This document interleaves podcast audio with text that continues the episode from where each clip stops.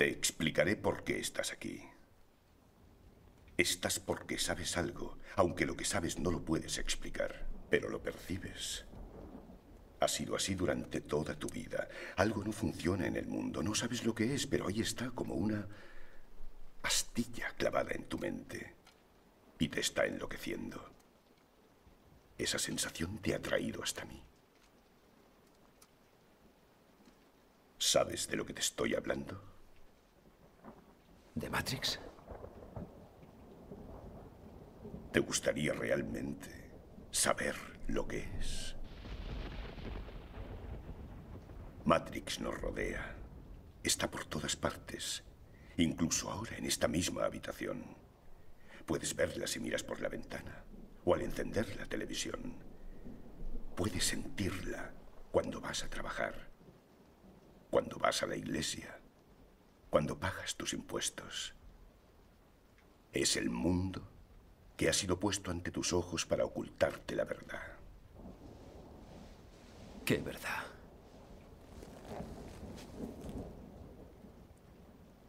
Que eres un esclavo, Neo. Igual que los demás naciste en cautiverio, naciste en una prisión que no puedes ni saborear, ni oler, ni tocar. Una prisión para tu mente.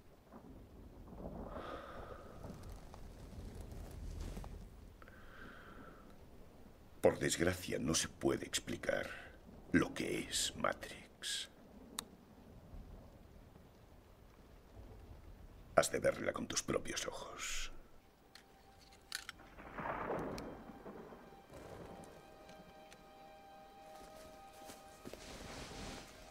Esta es tu última oportunidad. Después ya no podrás echarte atrás. Si tomas la pastilla azul, fin de la historia. Despertarás en tu cama y creerás lo que quieras creerte. Si tomas la roja, te quedarás en el país de las maravillas. Y yo te enseñaré hasta dónde llega la madriguera de conejos.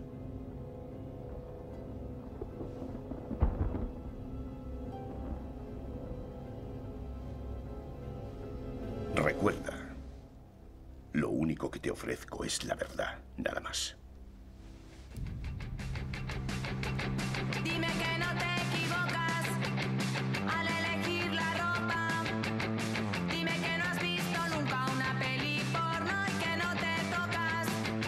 Placebos de la moda.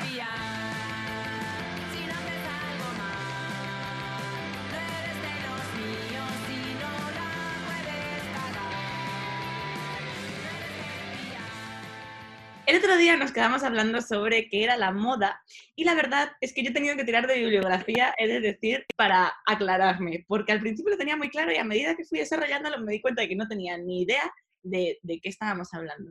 Es que es algo muy complejo, ¿eh? Se remonta muchos años atrás.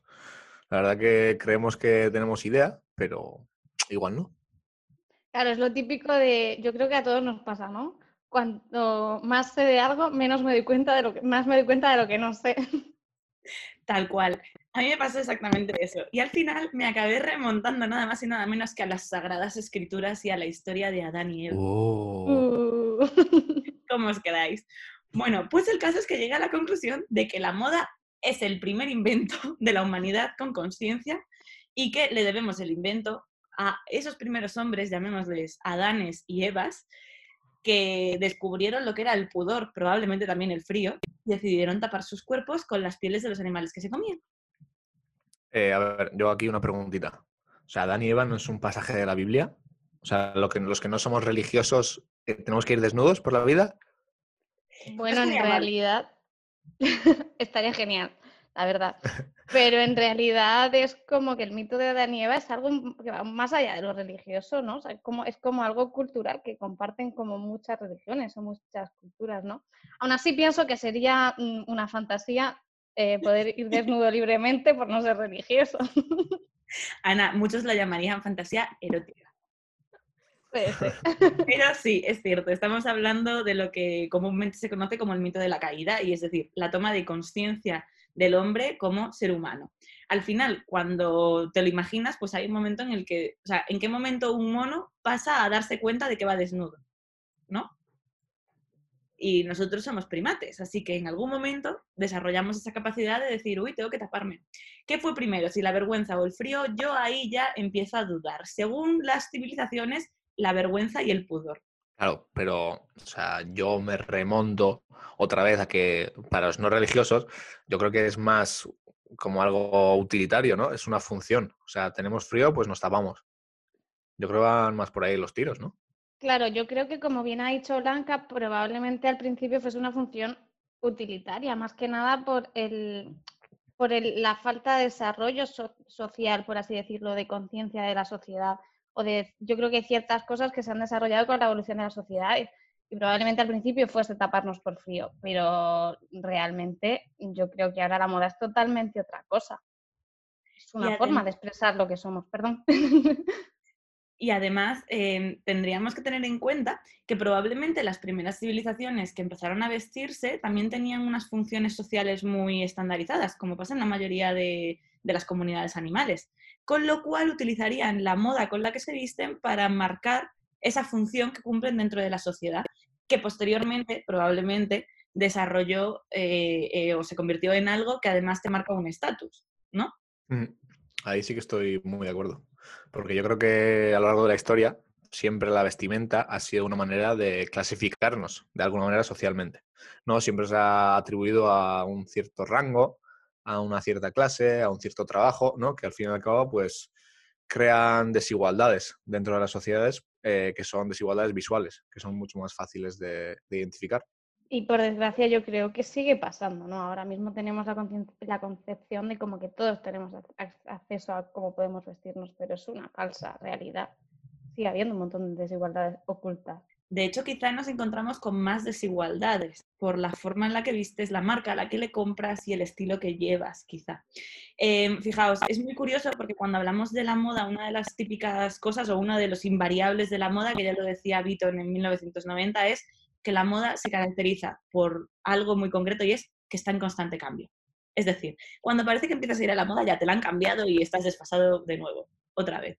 Pero al final, la pregunta aquí es, ¿quién marca el cambio? ¿Es la moda la que marca los cambios o son las personas que lo utilizan los que marcan los cambios? Y luego, dentro de todo esto, ¿la moda cambia de arriba a abajo, de abajo a arriba o en una forma de navegación más transversal dentro de un propio nivel?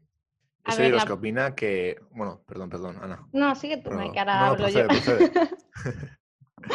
Vale, pues A ver, dale. yo pienso que, que en realidad la moda siempre cambia, pero a la vez es, cíclica y todo vuelve, ¿no? Entonces yo creo que hay un interés más allá eh, que, que hace que la moda cambie. Llamémoslo capitalismo. Sí, yo iba a decir justo eso, que, para mí, o sea, el consumo, yo lo entiendo como algo inducido, ¿no? Como dice mm, eh, Úrsula de Castro, ¿no? O sea, no nos despertamos un día diciendo, vale, voy a comprar 20 prendas. No, o sea, eso ha sido poco a poco, ha ido evolucionando y realmente nos damos cuenta que el gasto por persona no ha disminuido eh, en épocas de crisis, sino que ha aumentado. Lo que pasa es que compramos más cosas, pero gastamos lo mismo. Por lo tanto, lo que dice la gente de, claro, pero es que la moda sostenible es más cara, o sea, re- realmente no es un argumento válido porque seguimos compran- comprando o gastando lo mismo, pero comprando más. Pero vamos a la parte del creador por un momento, porque estamos asociando todo el rato moda con consumo. Vamos a la parte de la persona que diseña esa indumentaria. Yo me la juego que la mayoría de los diseñadores no diseñan moda para que la gente se la compre. Diseñan moda porque necesitan expresarse a través de lo que están creando y su forma de crear es la moda. Igual que en un momento dado la forma de crear de alguien puede ser el arte. Y no consumimos arte porque tiene unos precios probablemente mucho más altos de lo que nos podemos permitir y la moda al fin de cuentas pues la hemos prostituido y la vendemos muy barata. Pero hasta qué punto necesariamente tiene que ser un producto de consumo sí o sí y nos, hemos olvidado de toda esa parte creativa y de esa industria que hay detrás, que antes de ser industria fue expresión. Es que yo creo que, va por, los tiros van por lo que ha dicho Ana y por lo que has dicho tú. O sea, la moda nace de ser algo como reivindicativo o creativo, pero realmente mm, termina siendo, eh, digamos, como esclavo de, de esta sociedad de mercado ¿no? en la que vivimos. Entonces, como se dice en el primer capítulo, eh, si no lo habéis escuchado, lo tenéis que escuchar ahora, eh, en el inicio eh, hay, una, hay una frase de, del Diablo Viste de Prada eh, un, un trocito, y ahí se explica que como el, el jersey azul que lleva, eh, que lleva la protagonista, o sea, viene derivado de, de muchos pensadores, ¿no? Y que eso ha creado muchos puestos de trabajo y mucho dinero. Pero realmente, o sea, el que descubrió ese color azul cerúleo fue Oscar de la Renta y lo utilizó en una, en una pasarela. Luego fue de diseñador en diseñador hasta que terminó en una cadena de grandes almacenes. Igual habrían pasado 5, 10 años, 3 años, no sé. Pero realmente de esa creatividad de Oscar de la Renta y esa, ese arte, digamos, terminó pues como con cuentagotas hasta, hasta la sociedad de consumo, digamos. Entonces, pues sí, eh, la moda sigue siendo arte, pero la hemos mercantilizado tanto que, que hemos terminado pues desdibujándola por completo. Claro, yo estoy segura que desde el punto de vista del diseñador o de quien estudia diseño de moda, eh, no, ah, no se mete nadie de diseño de moda pensando en voy a terminar haciendo colecciones que la gente no sepa ni lo que lleva puesto, voy a terminar creando falsas necesidades, sino que es como una forma de eso, de expresar una creatividad, algo que te gusta.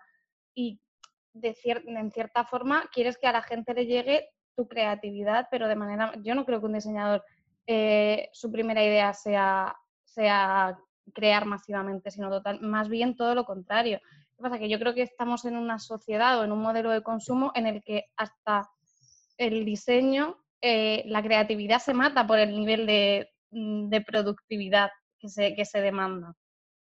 Bueno, en cierto sentido, una de las primeras personas en hacer eso en el mundo del arte fue Andy Warhol, que dijo, ¿qué les gusta a los americanos? Marilyn Monroe, la sopa Campbell y los dólares. Voy a hacer cosas reproducibles y fácilmente vendibles con todos estos elementos. Y pa, pa, pa, pa, pa, pa, pa, industrialización del arte.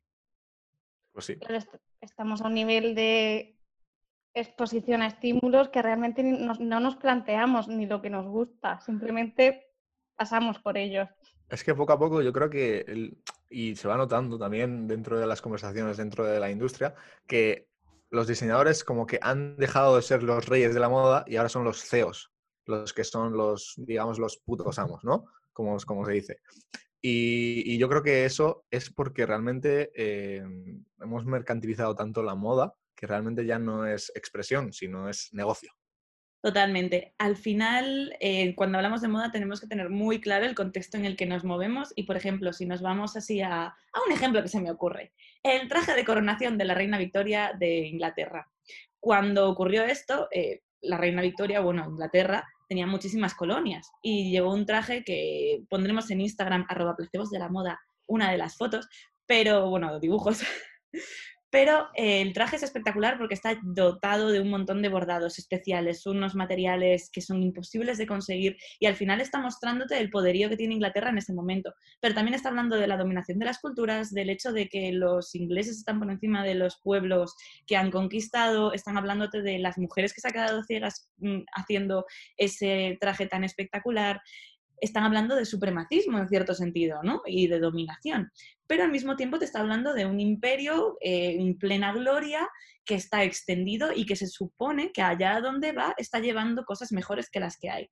Entonces, ¿con qué te quedas de todo eso? Y todo eso simplemente en un traje.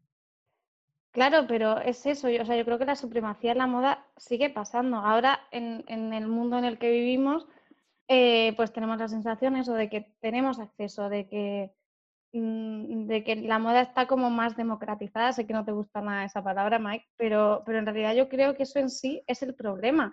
Porque, porque eh, fomentamos tanto la precariedad adentro, eh, que- queriendo acceder a niveles de vida a, a los que no vamos a poder llegar precisamente por la forma en la que consumimos y ocultamos eh, la miseria y la explotación fuera y no se hace visible. Sigue siendo algo súper clasificado. O sí, una cuestión de clases. Sí, sí, es que yo creo que realmente es que en el vu- vuelvo a lo de El Diablo Viste de Prada. Realmente eh, creemos que somos libres de decidir lo que queremos comprar, pero detrás de todo eso hay mentes pensantes que nos dicen que tenemos que comprar, ¿no? Las nuestras. Eh, y es que yo- sí, bueno, las nuestras y, y las de otras también. Eh, es que no sé, yo creo que todos los estímulos que recibimos, pues nos, creo que de alguna manera nos dirigen hacia donde debemos de ir, ¿no? O sea, y al final, pues nosotros somos seres sociales y lo que más queremos es ser aceptados en, la sociedad. Y entonces eso nos lleva a, tener unos hábitos o llevar unos hábitos de consumo que se parezcan a lo de los demás. Y así, pues bueno, pues poder integrarse, ¿no? No queremos ser la oveja negra en ningún momento y eso nos lleva a comprar, vestir, consumir, pues lo que consume la mayoría. Sensación de pertenencia a un grupo a la par que todos queremos ser diferentes, ¿no?